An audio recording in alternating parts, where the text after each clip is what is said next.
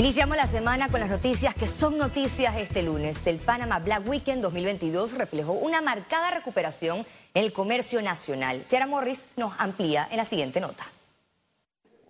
Las ventas del Panama Black Weekend 2022 superaron en 20% las del 2021. Así lo informó la Asociación Panameña de Centros Comerciales durante una conferencia de prensa. Lo cual, hablando en cifras, eh, hablamos de 84 millones de dólares que logramos con esta actividad aproximadamente porque aquí no estamos todavía contando muchos comercios que fuera de los centros comerciales se sumaron. A esta convocatoria de ofertas y descuentos en comercios del 14 al 18 de septiembre asistieron 2.490 turistas. Para mencionar uno de los mercados de donde vinieron esos casi 2.500 visitantes registrados, eh, Colombia, Ecuador, Perú, Uruguay, Brasil, Argentina, Cuba, República Dominicana, Costa Rica, El Salvador, Guatemala y Nicaragua. Si bien estas ventas no alcanzaron los 109 millones de dólares que generó la actividad en 2019, representan recuperación para el comercio. Para el 2019 llevamos un 77%. Eh, ya nos hace falta un 23% y estamos seguros que viene, estamos entrando con el Black Weekend a la temporada de mayor movimiento comercial y de seguro la apuesta era que en el 2000 cerramos 2022 con cifras similares y si Dios primero sigue todo como vamos, sin ningún, sin ningún evento, eh, vamos a cerrar 2022 con cifras 2019 aquí a diciembre. Entre los artículos que más se vendieron están electrodomésticos, sin duda alguna ver la cantidad de personas con neveras, estufas, eh, televisores, después de una larga pandemia y de usar mucho serán los, electrodomésticos, el panameño, no, inclusive hasta los extranjeros, veíamos llevarse esos televisores de 42 pulgadas. Los centros comerciales, en conjunto con la Cámara Nacional de Turismo y la Autoridad de Turismo de Panamá, evalúan realizar una o dos temporadas adicionales del Black Weekend por año desde 2023. Ciara Morris, Econews. El caso Odebrecht entró este lunes en su última semana de audiencia preliminar. Félix Chávez nos tiene los detalles dicte un auto de sobre. En este onceavo día de audiencia, la defensa legal de la exsecretaria ejecutiva de CONADES, Dana Harris Atié, prófuga de la justicia, cuestionó el acuerdo del testaferro Andrés Moses por confesar la triangulación de los sobornos a cambio de una pena baja de 42 meses de prisión. El abogado Arturo Sauri también defendió al panameñista Carlos Duá, quien es señalado por la fiscalía por recibir coimas de Brecht. Nosotros estamos convencidos que este tribunal podrá reconsiderar la decisión previamente adoptada en cuanto al señor Carlos Dubá y podrá reconocer la prescripción de la acción penal. El abogado Carlos Carrillo representó a los venezolanos Angelina Valero de Gámez, Marcos Gámez, Alexander Castellaneta y Franco Castellaneta.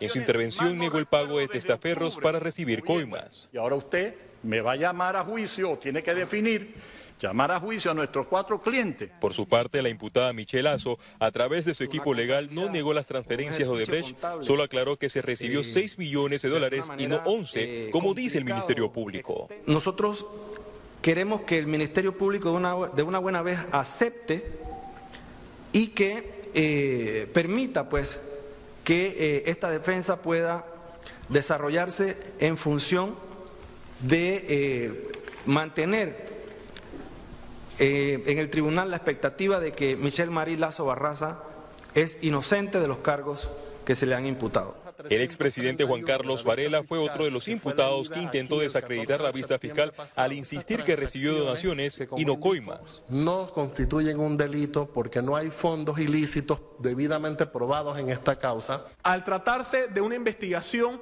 que se dio en contra de un diputado del Parlacén que si bien no ha sido juramentado, mantiene los derechos y las prerrogativas funcionales y así lo ha manifestado la superioridad en este caso. En las últimas horas, el Tribunal Superior rechazó un recurso de nulidad y un habeas corpus promovidos por los imputados. Félix Antonio Chávez, Econius. El Ministerio de Salud sufrió un recorte de 978 millones de dólares en su presupuesto para la vigencia fiscal 2023, lo que representa un 27% menos de lo solicitado al Ministerio de Economía y Finanzas. Frente a esto, la viceministra del MINSA, Ivette Berrío, indicó que están solicitando una reconsideración al MEF debido a que, según detalló durante la sustentación del presupuesto en la Asamblea, este recorte se traducirá en afectaciones en algunas instalaciones de salud. Por eso justamente nosotros hacemos una solicitud de reevaluar una vez más lo planteado por el Ministerio de Salud ante el Ministerio de Economía y Finanzas, puesto que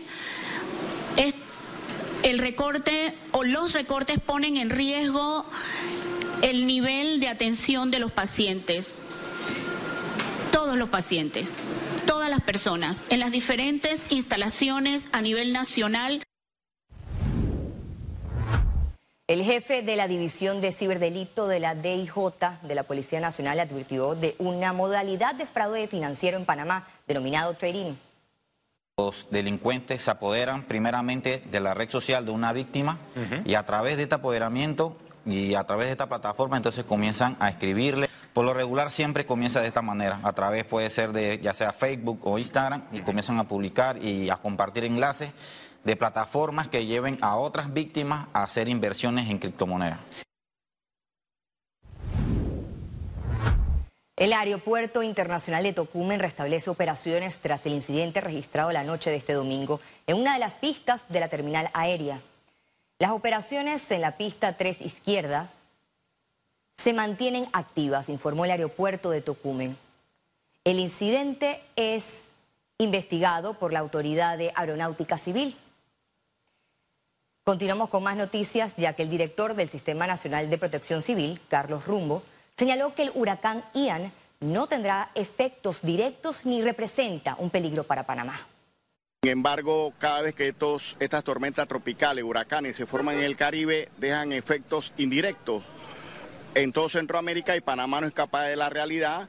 Nuestro Centro de Operación de Emergencia, en coordinación con ETESA, mantenemos el monitoreo de, este huracán y su trayectoria. Siempre estamos recomendando a la, población diariamente de que nos encontramos en la temporada lluviosa más fuerte, que es septiembre-octubre. Greatness Center, in partnership with Franklin Covey. Construimos un mundo mejor a través del impulso a personas y organizaciones a liberar su potencial, a transformarse para trascender. Presenta Economía. El ex subdirector de la Caja de Seguro Social, Francisco Bustamante, propuso incrementar el ITBMS de 7 a 10% para inyectar liquidez a la institución. Por eso es que varios, y entre eso yo, hemos dicho que hay que crear algún impuesto o hay que generar algún ingreso para poder financiar ese déficit, que es el llamado costo de transición. El costo de transición lo va a tener que asumir la sociedad y aquí viene el gran problema. La sociedad dice, yo quiero mi pensión, quiero 60% en mis mejores 10 años, pero yo solamente pongo 9.25 de mi salario. Esa es la realidad. Tenemos una pensión generosa, tenemos muchos años de vida, pero no pagamos lo que hay que pagar. Autoridades anunciaron en el programa Radiografía que el Ejecutivo analiza la extensión del subsidio del combustible. Si se mantiene eh, arriba de 3.25 es una decisión del presidente, pero ya no estamos preparando para eso como equipo de gobierno. Están en constante revisión del tema de los mercados. Eh, al final es una decisión de gobierno, pero vuelvo y repito, es una decisión que tiene que tomar el presidente de la República, pero como equipo de gobierno sí nos hemos estado preparando para los diferentes escenarios. Instituciones fomentan el hábito del ahorro con una firma de acuerdos de cooperación. Este lunes, la Caja de Ahorros, el Ministerio de Desarrollo Agropecuario y el Ministerio de Educación firmaron convenios para la ejecución del programa Los Huertos Escolares de Sambo y el Programa Nacional del Ahorro, ambos para fomentar el ahorro en los estudiantes desde pequeños.